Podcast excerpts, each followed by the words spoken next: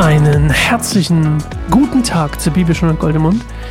Ich bin Sascha und du hast eingeschaltet zu Psalm 55. Das ist mein Spruch, ist mir gerade aufgefallen. Ich nehme ja immer in so Grüppchen auf. Und mein Spruch heute ist anscheinend die ganze Zeit zu sagen, welchen Psalm du an, welchen Psalm du gekommen bist, welchen, welchen du eingeschaltet hast. Obwohl es natürlich draufsteht. Du weißt, wo du bist. Du weißt, wem du zuhörst und du weißt, wo du bist. Psalm 55, ein heute etwas längerer Psalm und deswegen wollen wir nicht so viel quatschen. Es gibt nämlich auch nicht wirklich viel zu, zu erzählen. Das, was es zu erzählen gibt, das erzähle ich dir jetzt vorher. Man weiß nicht genau, historisch gesehen, wovon das hier handelt. Also, wo, welche, welche Probleme David hier beschreibt. Aber es wird vermutet, dass es hier erneut um den Verrat seines Freundes Ahitophel geht. Nachzulesen übrigens in 2. Samuel Kapitel 15, Vers 31 unter anderem dort. Und es wird ja nur vermutet. Ich finde, es liegt sehr nahe, aber das ist ja auch nur meine Meinung. Ich glaube aber auch, dass es nicht unbedingt ganz so wichtig ist. Deswegen lass uns kurz beten, Minute Ruhe finden, in uns ähm, kehren, hoffentlich zu Gott kehren und dann besser sein Wort aufnehmen können für den heutigen Psalm. Also Jesus, danke, dass du erreichbar bist. Danke, dass du so leicht erreichbar bist auch. Dass du nicht irgendwie, dass ich nicht 50.000 Sachen machen muss, bevor ich in Beziehung mit dir kommen kann, sondern dass du da einfach bist und auf mich wartest und auf andere Leute wartest. Und ich bete, dass es, dass Menschen merken, dass du da einfach so bist und dass ihre Suche nach dem, was sie suchen, so leicht, dass du so leicht zu finden bist und dass du auch die Antwort auf diese vielen Fragen und diese vielen Suchen bist, auf, den, auf die sich Menschen begeben. Amen.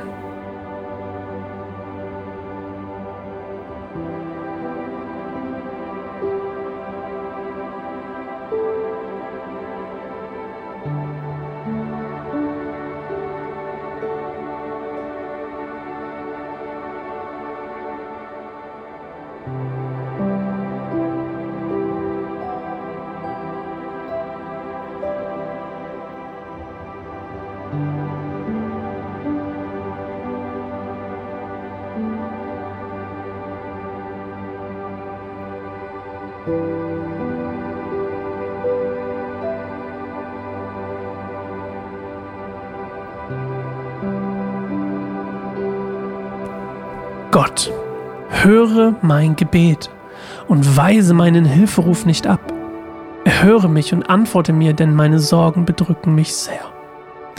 Meine Feinde bedrohen mich, sie bedrängen mich und voller Zorn wollen sie mich angreifen. Mein Herz fürchtet sich und Todesangst überfällt mich. Angst und Schrecken überkommen mich und ich zittere am ganzen Leib. Ich sprach, hätte ich doch Flügel wie eine Taube, dann würde ich fortfliegen und zur Ruhe kommen. Weit fort würde ich fliegen, bis in die Wüste. Schnell würde ich eine Zuflucht finden vor dem heftigen Wind und dem Sturm. Herr, verwirre ihre Sprache, damit sie sich nicht mehr verstehen können. Denn alles, was ich in der Stadt gesehen habe, war Gewalt und Streit. Tag und Nacht sind ihre Mauern gegen Eindringlinge bewacht, doch das Verderben ist schon mitten in der Stadt. Mord und Raub sind überall, Erpressung und Betrug herrschen auf den Straßen. Wäre es sein Feind, der mich verhöhnt, das könnte ich ertragen. Würden mich meine Widersacher so verspotten, könnte ich mich von ihnen verbergen. Aber du bist es, mein Begleiter, mein Freund und Vertrauter. Wir freuten uns aneinander, als wir zusammen zum Hause Gottes gingen. Der Tod treffe meine Feinde unvorbereitet. Lebendig sollen sie hinunter in das Totenreich, denn das Böse wohnt in ihren Herzen. Ich aber will zu Gott rufen und der Herr wird mich retten. Morgens, mittags und abends bete ich laut in meiner Not und der Herr hört meine Stimme. Er rettet mich und beschützt mich, dass sie mir nicht zu nahe kommen, auch wenn noch so viele gegen mich sind. Gott, der seit Ewigkeiten regiert, wird mich erhöhen und sie erniedrigen. Denn meine Feinde wollen sich nicht ändern und nehmen Gott nicht ernst. Mein Freund, dieser Gottlose hat mich verraten und sein Versprechen gebrochen. Seine Rede ist süß wie Honig, doch sein Herz ist voller Hass. Seine Worte sind glatt wie Öl, doch sie verwunden wie Dolche. Bring deine Sorgen vor den Herrn, er wird dir helfen. Er wird nicht zulassen, dass der Gottesfürchtige stürzt und fällt. Die Bösen aber wirst du Gott ins Grab stoßen und die Mörder und die Lügner jung sterben lassen. Ich aber vertraue auf dich. Yes, Sir. Psalm 55. Das erklärt sich eigentlich alles selbst. Ich hoffe doch. Mir ist nichts in der Vorbereitung aufgefallen, wo ich denke, Mann, das muss man unbedingt erklären. Warum, warum eine Taube? Einfach so tippe ich mal. Ähm, weil die Taube Flügel hat. Ich hätte natürlich nachgucken können, was da im Originaltext steht, ob da Taube steht. Ich kann mir manchmal gar nicht vorstellen, dass es Tauben gab früher. Tauben sind für mich irgendwie so ein Stadtding. Da, vielleicht bin ich auch doof, aber ähm, ich bin ganz sicher doof. Aber ich meine, vielleicht bin ich auch ein bisschen Banane im Kopf, dass ich denke, Tauben gab es damals nicht. Aber für mich, gut, Jesus wird auch als Taube dargestellt, als weiße Taube. Ja, ich denke, muss bei Tauben immer an eine Großstadt denken und denke dann immer an, ähm, ich weiß auch nicht, irgendwie nicht an, an sowas Altertümliches. Für mich sind Tauben irgendwie sowas aus unserer Zeit. Naja, auf jeden Fall, ja, erklärt sich der Psalm eigentlich selbst. Ähm, er spricht von diesem Freund, der ihn verraten hat. Es passiert ihm nicht so oft, dass Freunde, enge Freunde ihn verraten.